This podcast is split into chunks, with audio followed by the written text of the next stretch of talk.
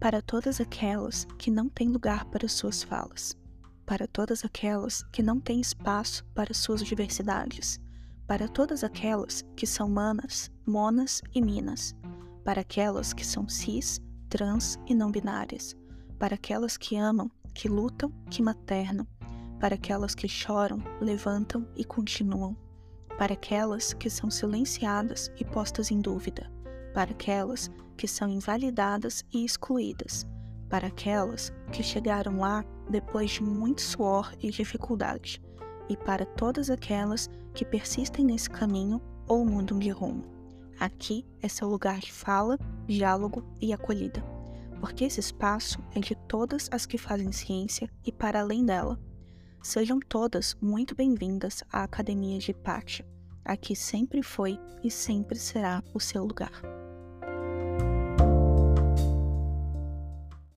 Olá, filhas de Pátia, tudo bem com vocês? É, nós estamos passando aqui no início desse episódio para deixar um aviso bem importante, tá?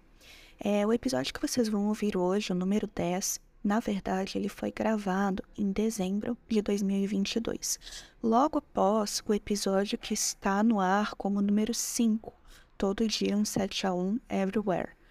A gente gravou esses dois episódios em sequência, porém, com questões da vida, correrias, corres acadêmicos, trabalho, frila, casa, família, dinâmicas de cuidado e etc, etc, que se resume em ser mulher, a gente não subiu logo de cara esse episódio, guardamos ele para uma discussão mais aprofundada. E acabou que a gente foi atropelada por um monte de coisa que foi acontecendo de janeiro para cá.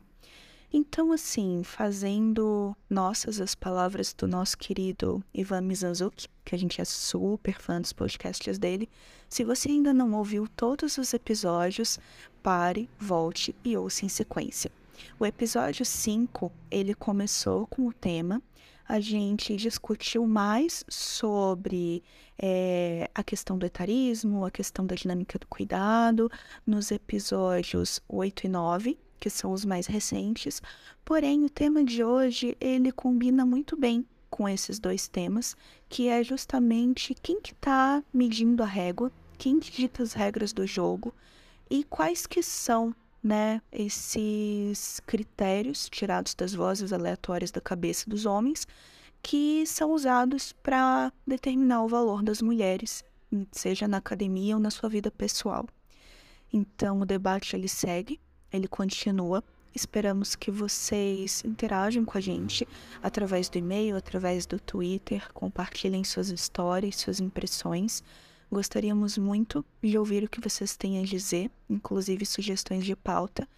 E seguimos no nosso debate. E esse é o nosso episódio número 10.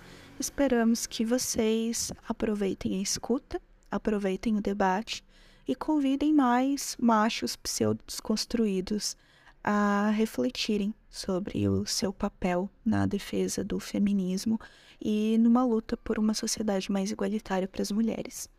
Aproveitem e até a próxima. Olá, filhos de Tátia! Bem-vindas a mais um episódio. E agora com trilha sonora de fundo, que está chovendo, espero que vocês consigam ouvir o temporal que está fazendo aqui em Santa Catarina. É, tudo bom contigo, amiga? Bem-vinda de novo. Oi, amiga, comigo tudo bem, e contigo?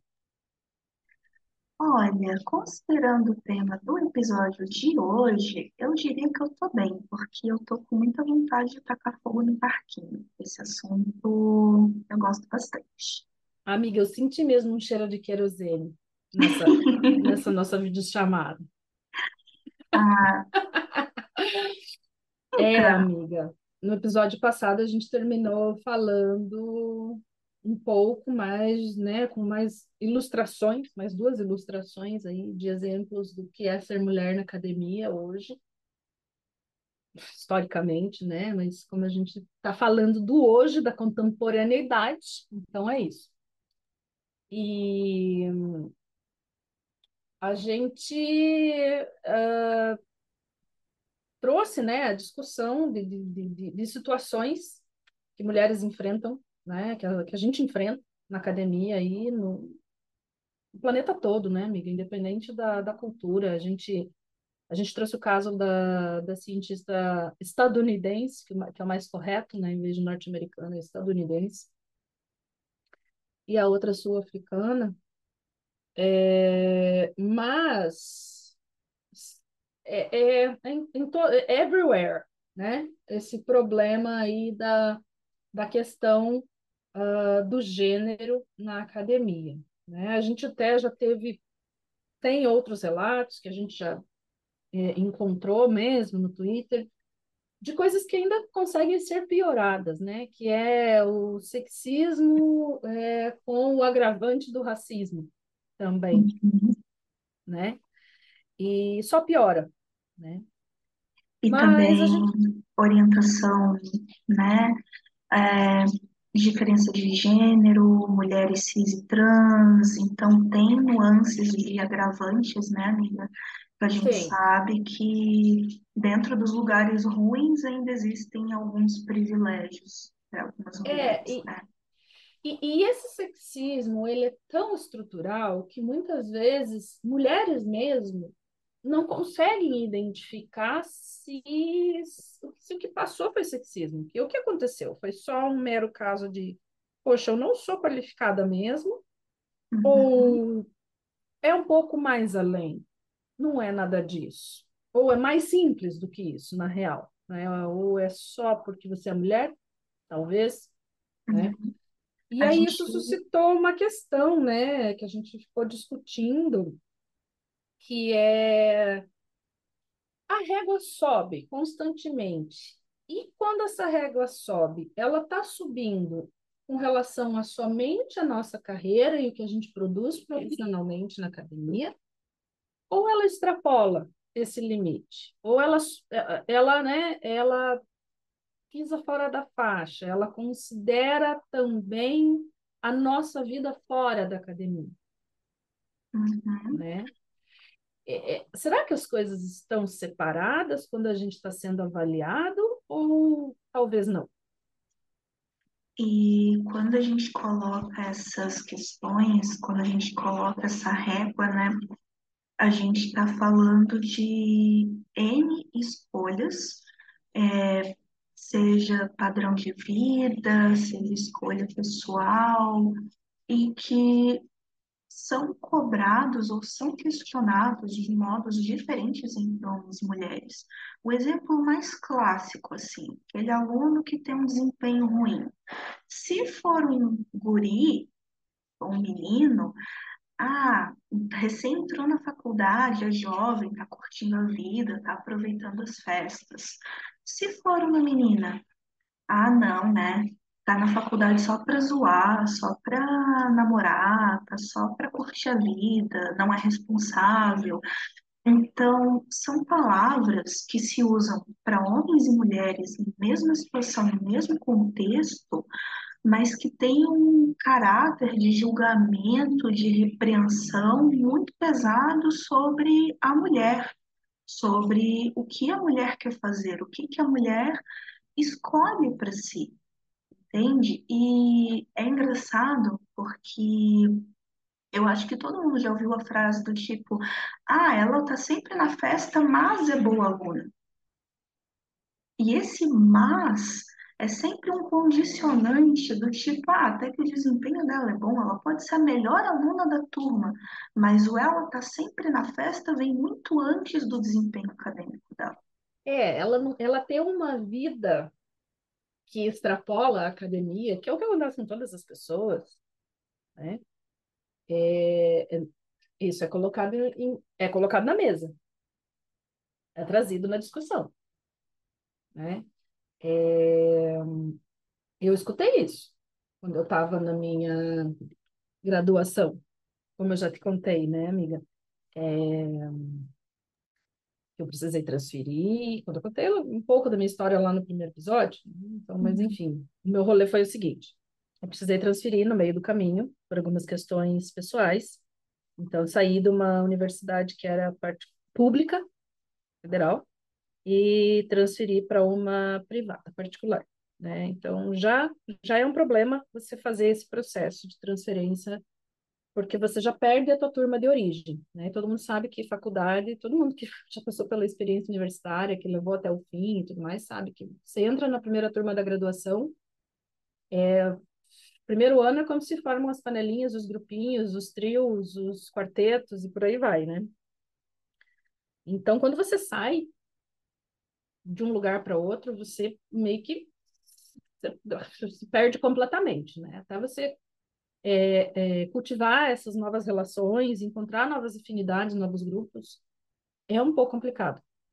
E para mim foi mais complicado ainda porque eu passei por esse processo é, no contexto de estar sendo mãe da minha filha, da minha primeira e única filha, né? E com estava com um aninho de vida ela e eu mudei de, de instituição e também estava lidando com os meus problemas de saúde mental, com, com tratamento de é, depressão pós-parto, estresse pós-traumático, crises de pânico e tudo mais, porque né, a minha experiência de maternidade durante a graduação foi bem traumática. Né? A, a gravidez em si, em questões de saúde, foi traumática e a relação, o contexto, gravidez estando na academia, então foi foi o desmantelo. E, e aí era bem complicado encontrar é, é, um novo grupo, né? Me, me, integrar nesse novo grupo do qual eu estava fazendo parte em função da demanda da, de eu me graduar, de eu adquirir o meu diploma para eu poder ter uma profissão digna, né? Que era a, a, a, o intuito, né? Era o processo. E muito embora muitas vezes eu me destacasse no sentido de que eu ia muito bem nas avaliações em geral, né? É, em termos de nível de exigência, eu saí de uma federal em, em período integral para uma particular em meio período com carga horária reduzida. E a exigência era consideravelmente menor em termos de nível de estudo, de jornada de estudo. O que foi bom, obviamente, porque seria muito difícil conseguir ter dado conta de tudo do batidão que era de estar na graduação que eu estava antes na federal, com a situação de neném pequena de com necessidades especiais, né?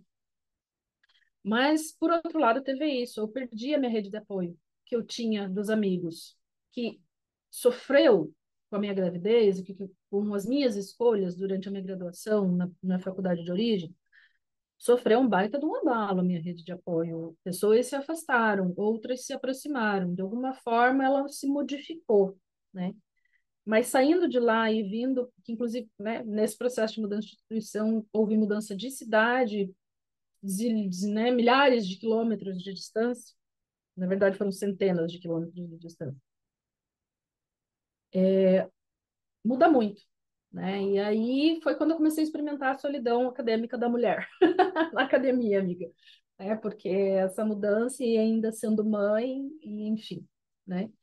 E apesar do meu desempenho, algumas vezes, nossa, tive um rolê tenso com, com o departamento de saúde, de assistência de saúde, eu estudante da instituição, porque eu estava fazendo tratamento, era difícil para mim conciliar as coisas, tudo.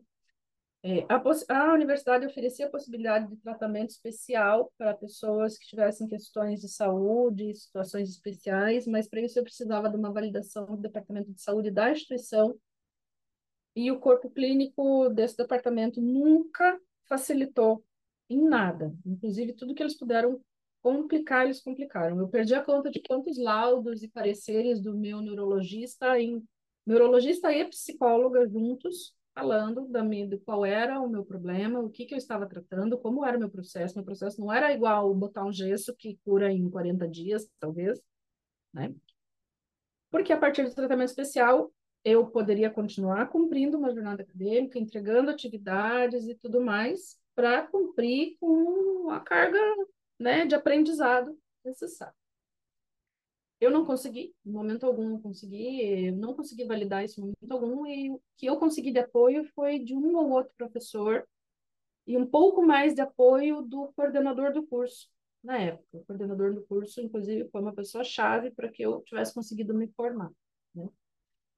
Até porque ele acompanhava, ele, ele acompanhou meu histórico, né? Então, ele foi uma das pessoas que analisou meu histórico de notas na transferência e de desempenho.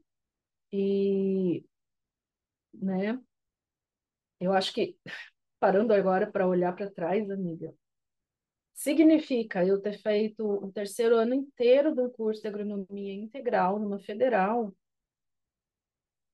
e não ter reprovado nenhuma disciplina. Na verdade, assim, reprovado por nota, né? Uhum. Teve aquela uma reprovação que eu te falei, que eu fui reprovada por frequência por uma professora. A única professora mulher me reprovou por frequência por causa dos meus atrasos, em função de eu atender as demandas da Emília. Né? E todo um rolê muito tenso que acho que foi um exemplo de falta de, de, de entendimento do que é ser mulher, eu comecei a aprender da, a falta da empatia, da sororidade muito cedo, sabe? Porque ela reproduziu, né, esse comportamento ela reproduziu do julgamento, fielmente. né? Do, ela reproduziu você, fielmente. Uhum, você tem que estar na sala de aula, depende, faltou essa é. sororidade do, do lugar do feminino, né? E, e eu essa foi a minha única reprovação por frequência, porque apesar de eu ter reprovado por frequência, a minha nota foi uma nota muito boa na disciplina de sociologia ainda, né? E depois acabei sendo professora de sociologia, né, na minha jornada acadêmica aí como docente na área da agronomia também. Bem, foi bem engraçado esse rolê. Essa, essa ironia do destino. Mas, enfim, então nesse processo todo, né, eu tive esse apoio do coordenador, porque de alguma forma ele sabia qual era a minha capacidade, ele estava a par dos meus problemas, eu tive algumas reuniões com ele para comentar a respeito da minha situação, né?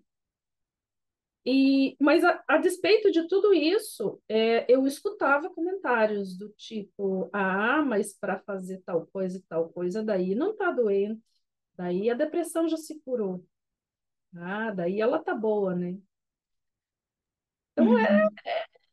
É, difícil, amiga. Era difícil. Uma vez eu tive que explicar, eu assim, para uma colega que supostamente uma colega mulher, tá? Supostamente era minha amiga, né? No contexto do, do curso. Né?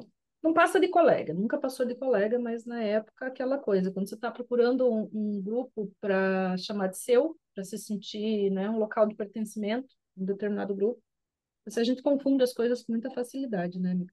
É que a solidão pesa, ainda. né? A solidão pesa, não tinha maturidade, uma série de fatores. Né? Uhum. Mas então, para na ocasião entendida como amiga, eu tive que explicar, né? Falar que, olha, não, não fui na, na churrascada e na cervejada porque eu estou bem. Eu fui porque eu preciso ficar bem. Eu fui porque é uma das coisas que me alivia dentro dessa merda toda que eu tô passando. Mas, assim, a, a maioria das pessoas entende isso como desculpa, né? As pessoas. Eu acho que a gente derivou um pouquinho o episódio do que a gente tinha planejado, mas já que a gente está falando de saúde mental, é, eu vejo que as pessoas elas encaram essa questão da saúde emocional como frescura, ou como invenção, ou como algo que é muito simples. Basta você, sei lá, aplaudir o sol, fazer yoga de manhã e ser vegano e agradecer a vida e ter pensamento positivo que você vai ficar bem. Não, É, uma pessoa é. deprimida que encontra amigos, que vai numa festa, que tenta uma socialização, está tentando encontrar uma rede de apoio, uma forma de se divertir, tentar encontrar graça na vida, porque a vida continua, sabe? É muito ruim tu tá solitário nesse processo. E infelizmente a gente sabe que essa coisa quando a gente está na graduação das festas, da chopada, da churrascada, é onde a gente consegue ter muito contato, é onde a gente consegue reunir a galera de fato, né? É, mas assim, aproximando do, do, do tema, né, que a gente trouxe hoje, que é, poxa, o que está sendo considerado quando a gente está sendo validado pelos nossos pares? Uhum. Nada disso fica de fora, Não. né? Porque assim, é... ah, mas também eu quis ter a Emília, né? Quis ter a minha filha. Se eu não tivesse mãe. se eu não tivesse ficado grávida, não tivesse sido mãe, nada disso tinha acontecido. Uhum. Só que não, né? Porque várias pessoas entram nos seus processos de, de dificuldade de saúde mental, de sofrimento mental, por várias razões. Né? O meu gatilho foi uma gravidez de risco e outros problemas que desencadearam todo o meu processo de sofrimento mental, que se arrasta até hoje, né? que está em tratamento permanente até hoje. Mas teve, inclusive, outros rolês agravantes depois, né, amiga? Assim, quando a Mas, gente acha que não pode piorar, piora.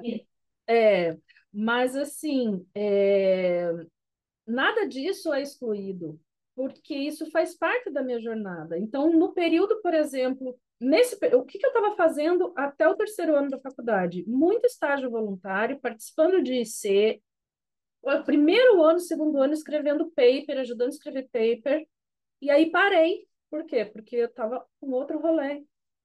E, e se a gente está falando de ser avaliado dentro da academia, a gente é avaliado por produção na academia, né? Uhum. Então, nada disso é desconsiderado, porque de alguma forma, subjetivamente, as nossas escolhas são contam pontos negativos. Sim. Na verdade, você tem que meio que vestir uma máscara, que tá tudo bem, e segue produzindo, assim, porque é uma coisa que eu não sei qual que é a tua percepção, mas a sensação que eu tinha era que eu não podia deixar transparecer quando eu tava mal. Eu não podia Não, deixar não pode. transparecer que, ah, eu tô deprimida, ou Na eu tô engenharia, você tá triste. louca? Cho- Chorar é coisa de mulherzinha. E Cara, engenharia é um acho curso de homens. Eu estava no mestrado e eu acho que essa foi. Eu devia ter ligado a- o pisca-alerta ali e botado o pé no freio. Eu estava com uma crise de labirintite Sim, fortíssima.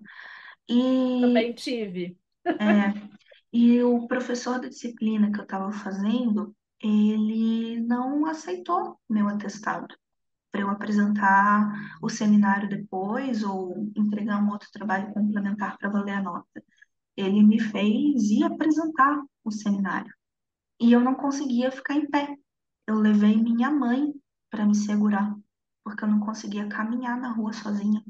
Então, eu tive que apresentar o seminário sentada, eu tive que ouvir ele criticar todo o meu trabalho, ainda tive que discutir com ele o trabalho, porque ele botou vários defeitos, que na verdade foi ele que não entendeu, ou eu que estava doente não me fiz expressar, olha, eu já duvidando de mim, mas eu Amiga, é, eu tudo tive bem se você não tivesse expressado bem adequadamente, porque, né? eu estava com uma crise de labirintite e assim, minha mãe me esperando na porta da sala, porque eu não conseguia pegar um ônibus sozinha sem o mundo girar ao meu redor. Então, assim, para eu não me sentir excluída, como se eu tivesse fracassado, ao invés de eu desistir da disciplina e mandar aquele cara tomar no canudo, eu fui apresentar. E eu estava morrendo de vergonha de que o meu trabalho não estivesse no mesmo nível dos meus colegas. E eu tirei a nota mais alta da disciplina.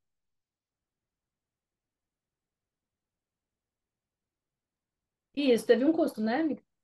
Deve, Teve um custo que tendo você, de alguma forma, está pagando até hoje, né? até hoje, assim, saúde mental para mim é um troço que, igual você, continuo em tratamento contínuo, constante e pro resto da vida. Só que É, e se assim, a gente, amiga, e se a gente parar para pensar da, daquilo que a gente estava falando no episódio anterior, que se a gente tem um predomínio na graduação e mesmo em programas de pós-graduação, a gente tem uma proporção maior de mulheres. E depois, quando chega nas instâncias hierárquicas de ocupação das vagas, a gente tem uma predominância de homens. O que está acontecendo com essas mulheres no meio desse caminho? elas Eu, estão vivendo a vida, né? elas estão desistindo da academia. Uhum. eu vi algumas desistirem desde, desde a minha graduação até o mestrado, até as especializações. Agora eu voltei para uma nova graduação e as pessoas que eu conheço de, né, de, de jornadas anteriores aí nesse meu roletor, algumas desistiram, algumas partiram para a maternidade e caíram no limbo após a maternidade. A Porque elas não conseguem alcançar o produtivismo estabelecido pelo status quo, né? Da a, coisa. a maternidade, ela tem vários vieses, assim. Eu tive colegas de graduação que tiveram filhos, colegas na pós-graduação que tiveram seus filhos. Eu tive alunas, enquanto eu fui estagiária docente, que estavam grávidas. E eu vejo, assim, o quanto falta um apoio sistêmico para essas meninas, porque Muito. assim, ou os professores não têm nenhum tato e já chegam com os dois pés, vai ter filho por quê, para quê agora? Tu tá desperdiçando tua vida, tua carreira. Ou aquela clássica. Uhum. aquela outra clássica de quando a pessoa já está grávida, que é, não, mas gravidez não é doença. Também tem isso. É. Uhum. Essa é ótima, a gente escuta bastante. Inclusive, foi uma das justificativas para uma vivência que eu tive próxima de uma aluna grávida no seu sexto para o sétimo mês de gestação, que não foi dispensada das nossas aulas práticas, que as amostras eram conservadas em formol, tá? Porque ela só ia pegar a licença maternidade no nono mês, depois que a criança nascesse. Então, ela podia continuar indo para aula. É. Então, nada disso é excluído da Não. nossa régua. Uhum. Porque tudo isso faz parte da nossa vida. A gente não tem como separar as coisas. E essa competição ela é absurdamente desigual com as dos homens, porque esses dramas todos os homens não têm. Essas, Não. essas questões todas, esses fatos das vidas dos homens, porque o homem hoje é engraçado que a gente está nessa dis- discussão de que se fala muito hoje, né, de, do, de que mulher é uma coisa que você se torna e, e- e- mãe é uma coisa que você se torna quando você tem filho. Você, não- você passou a ser Uhum. mãe, você não, nunca mais é ocasionalmente mãe. Você é, se, se metamorfoseou, né? Passou por um instar e virou mãe, virou uma outra coisa depois que você teve o primeiro filho. E homem é engraçado que ser pai é uma coisa que muitos fazem ocasionalmente apenas. É.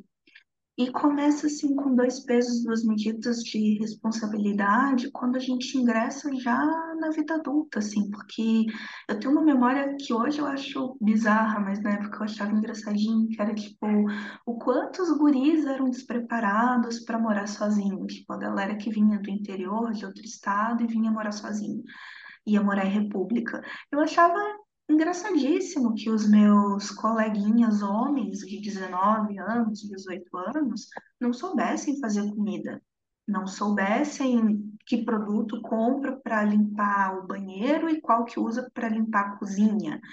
E hoje eu vejo isso como extremamente problemático. Eles eram já adultos, nada funcionais, e muito dessa dinâmica do ensinar a ter um mínimo de autonomia de vida cabia às meninas. Quantas vezes eu ensinei amigos meus homens como fazer um, um arroz com feijão, um estrogonofe, uma coisa básica para o alecrim dourado sobreviver, não passar fome e viver de McDonald's. E por outro lado, o estranhamento que sempre causou saber de alguma colega que não soubesse fazer essas coisas, colega mulher. E essas que eram colegas mulheres, elas eram o quê? Dondoquinha, filhinha da mamãe, do papai, mimada. Daí era tratada como uma bonequinha de luxo, como um bibelô. É, então assim, nada disso fica de fora na competição. E o que eu acho que a grande questão, amiga, que a gente chega na, né, sintetizando isso é, se não vai ficar de fora, e não vai mesmo, por que que Uhum. conta ponto a- por que que não conta ponto a favor? Por que que tem que ser para descontar, né? veja bem, né? Se você enfrentou, é, se você fez, né, é, seguiu o, o, o, a via crucis acadêmica, conseguiu, bem ou mal, a trancos e barrancos, compatibilizar com a sua vida pessoal, com as suas escolhas. Por que que na hora da validação isso conta ponto negativo? Por que que isso não é um ponto a favor? Tipo, pô, ela passou por isso e ela ainda foi mãe nesse processo. Ou ela ainda Uhum. cuidou do, do pai ou da mãe que, que não estava bem, que estava doente, ou qualquer outra situação, que existem várias. A gente está usando a maternidade aqui como que é o mais emblemático, mas existem tantas coisas, né? Sim.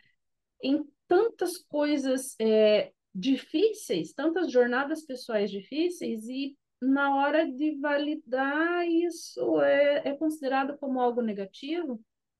Mas Uhum. veja, você conseguiu seguir a carreira, você conseguiu ter uma produtividade X, ao mesmo tempo que você estava passando por essa barra toda. Por que, que isso não é considerado positivamente nas avaliações?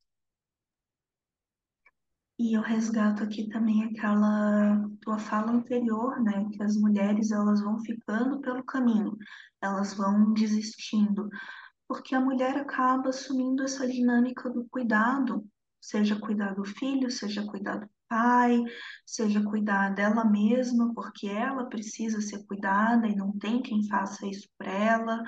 Então, assim, a gente acaba abrindo mão, às vezes, desse, dessa produtividade, entre aspas, para poder ter uma vida com dignidade, manter as relações que são importantes, e a gente vê muito mais mulheres fazendo esse movimento do cuidado. E por isso, muito mais mulheres ficam pelo caminho do que os homens. Porque daí, normalmente, esses homens estão sendo cuidados por alguém. Amiga, porque aí a gente é vencida pelo cansaço, né? Nossa, amiga, tipo, assim, meu doutorado mesmo, que foi a pior época, assim, para mim, acadêmica, né? Eu recém tinha perdido minha mãe, minha mãe tinha falecido. Então, assim, eu fazia o doutorado, né? E estudava o dia inteiro e chegava em casa à noite, tinha todos os rolês de casa e tinha que estudar e daí produz artigo, tem que fazer um segundo idioma e dar aula por fora, que só a bolsa não, não dá, não bota comida na mesa. Então, assim, e vai pensando já em prestar concurso e se preparar para fazer prova. Então, cara, chega uma hora que você quebra, que você não dá conta. Você cansa. E foi o que aconteceu com algumas que eu tenho visto. Aí, e olha, a gente tá aqui porque a gente é teimosa, né, amiga? A gente está aqui Eu sou, porque eu, eu tenho que admitir que eu sou teimosa. Às vezes, quando antes falavam para mim que eu sou teimosa, eu não gostava de ouvir isso, mas parando para Uhum. pensar, eu sou mesmo, porque já era para eu ter desistido faz hora. E eu já aceitei o que já me disseram várias vezes, que é você é louca, porque realmente eu Ah, sou isso aí. louca. Uhum. Eu acho que eu também tenho um pouquinho disso aí, amiga. Esse É. problema aí. Ai, por isso que a gente se identifica, né? Ai, provavelmente, amiga. É. O caso é, né? é, Enfim, são essas mulheres teimosas, insistentes e loucas que aos poucos têm conseguido trazer algum tipo de mudança positiva para a nossa sociedade. Ainda que lento, né? Ainda que lento e ainda que cada uma pagando um preço muito alto. Então, Uhum. assim, é, por mais que os discursos às vezes sejam de que não, que foi tranquilo isso e aquilo, e que algumas, um grande número dessas mulheres que se destacam tenham, tenham tido um apoio parental, isso vai ser discussão para um outro, próximo episódio, né, amiga?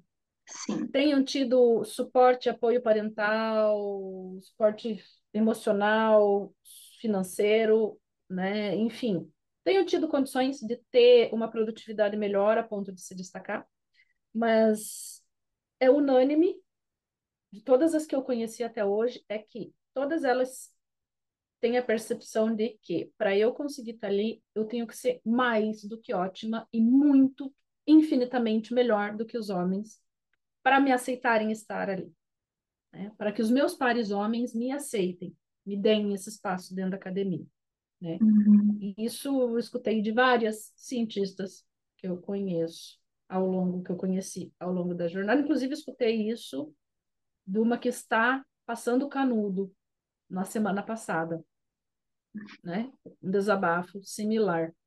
Uhum. Então, é, eu acho que a gente tem que continuar discutindo e falando sobre isso, trazendo isso à tona.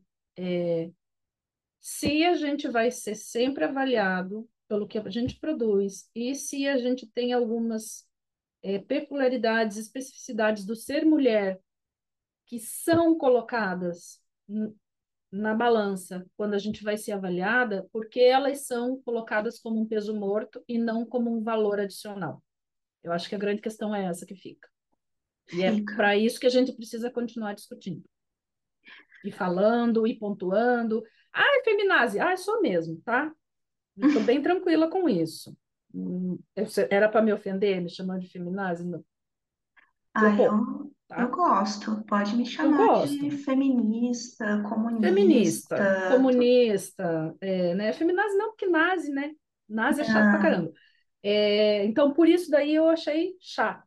Tá? Estuda história um pouquinho mais, porque, né, se você souber um pouco melhor sobre os nazistas, você vai saber que as mulheres também não tinham muito espaço. Né? Elas também, né, foram, assim, bem usadas e abusadas nesse rolê aí da raça superior e essa pira desse bando de maluco aí, né? Então, então é isso. Acho que acho que, que acho que o que sintetiza melhor esse nosso questionamento todo, do meu ponto de vista, amiga, sobre o caso das duas cientistas que retratam mais um pouco, sobre o meu rolê que eu contei um pouco aqui, que você contou, é isso, é Mano, ser mulher não é bolinho. Não. E faz parte, vai, vai, o ser mulher vai, vai passar e vai atropelar o, o ser profissional em algum momento, até por questões culturais, né, da nossa sociedade. A gente Sim. precisa ressignificar isso e começar a botar isso em questão. Como que isso está sendo avaliado? Por que está sendo avaliado de forma negativa, é, pejorativa, e por que não está sendo avaliado como algo de valor? Né? Como produzir algo de valor? Porque no contexto, por exemplo, da, da maternidade para mim, poxa, eu acho que não tem é, é, missão mais nobre do que você criar um ser humano né? da uhum. melhor forma possível. E daí, como que isso pode contar ponto negativo? Que é o que acontece agora. E eu acho que também a gente tem que trazer para essa pauta, para essa discussão, é justamente essa valoração, porque da grande parte dos relatos, a grande parte das discussões que eu tenho, quem se sente sozinho e insuficiente na academia é a mulher, porque ou não se sente reconhecido e visto e valorado pelo seu valor profissional e pessoal também, mas também é aquela pessoa que sempre acha que está devendo alguma coisa. Sempre acha que dá para fazer algo mais. Então, assim, Sim, assim, a gente porque aí precisa... como eu fui mãe, como eu estava away, por como eu estava fazendo um outro rolê dos, né, de demanda de ser mulher e tal coisa, então parece que eu tenho que correr atrás do tempo perdido, correr atrás de um suposto prejuízo, né? Mil perdões, porque eu precisei ir numa reunião da escola do meu filho, ao invés de numa reunião de departamento que tinha 15 outras pessoas que podiam me substituir. Mas a culpa foi minha de eu não ter estado lá. Então, é sobre esse sentimento de, de solidão e de desamparo, essa... né, amiga? incitar essa autodesvalorização e essa autodepreciação, é isso que a gente precisa romper. Porque o que eu mais escuto são mulheres que se depreciam, que se diminuem, porque não conseguem ver o próprio valor, porque não tem em lugar nenhum um espelho de alguém que simplesmente acolha e diga: você é muito boa. Isso não existe. É. A validação tem que ser interna, mas quando você faz isso o tempo inteiro sozinha, essa falta de pertencimento, ela vai matando o tesão de qualquer um. É, é, no contexto da academia, homens têm validação externa 100% do tempo. Mulheres, sei lá, mas não sei dizer o, o quão ínfima é a nossa validação externa. Né, a sensação que eu tenho é que uma mulher pode chegar com o Nobel da Paz. Se o cara fez uma maquete de isopor, ele vai ser muito mais aplaudido do que ela. Em alguns casos, acho que sim, amiga. Eu gosto de pensar em alguns casos. Me deixa, eu gosto de pensar em alguns casos, amiga, porque eu gosto de pensar que a gente está evoluindo. Não vou falar todas as vezes. Eu gosto de acreditar que a gente está num momento de mudança. É que você é a otimista da dupla, né, amiga? Eu sou a pessimista da dupla. Ai, ai amiga, eu sou, eu tenho esse, de, esse defeito. e eu gostei. Ai, continuamos a discussão numa próxima, né, amiga? E hum. precisamos falar sobre o apoio da mulher na academia. Precisamos. Inclusive, Mas... se você precisar de apoio, mulher, pessoa que nos escute, joga no Twitter, fala com a gente, a gente te apoia e pode ter certeza, a gente te acha foda pra caramba. É isso aí. Manda e-mail, twitta para nós e, enfim, vamos conversar e a gente te apoia, porque a gente sabe que o rolê é tenso. Mas nem por isso precisa ser sozinho. É isso aí. Continuamos. Até a próxima, gente. Até, galera.